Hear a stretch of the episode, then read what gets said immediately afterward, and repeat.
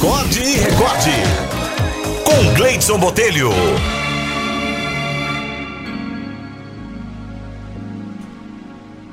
A historinha de hoje é sugestão aqui da Florize Reis, se chama Cuidado com a Divulgação. Um pai de família chegou em casa após um dia de trabalho e encontrou a mesa do jantar posta à sua espera. Todos, quando todos os familiares tomaram seus lugares para compartilhar aquele momento que deveria ser de tranquilidade, o pai começou a contar sobre um incêndio criminoso ocorrido na cidade. Referiu-se à esperteza do malfeitor que o provocou.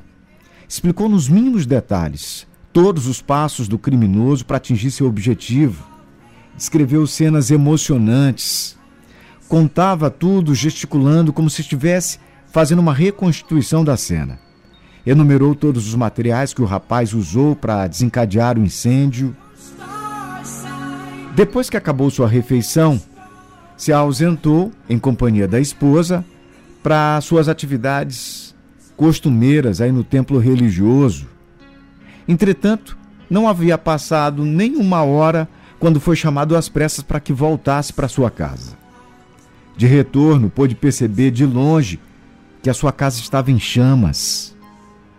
As labaredas consumiam com voracidade a casa, até que bem pouco tempo abrigava a família tranquila no seu jantar.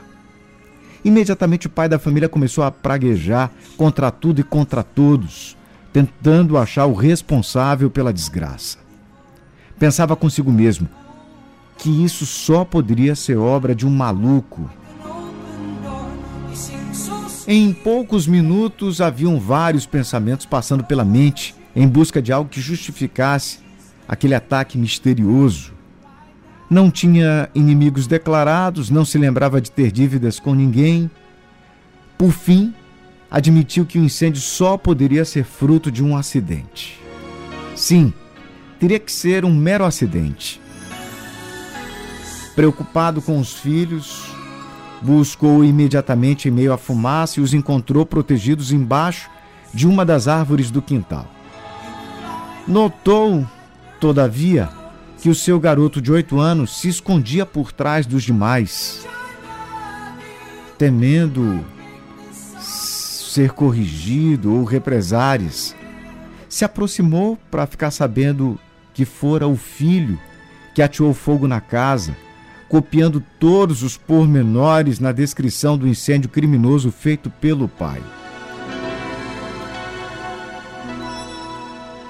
Devemos considerar que o mal não merece comentários em momento algum, ainda mais para vangloriá-los, a menos que seja para ser corrigido, ainda mais à frente das crianças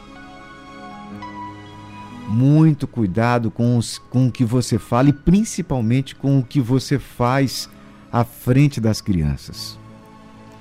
Quase sempre vão tentar copiá-los na sua pura inocência.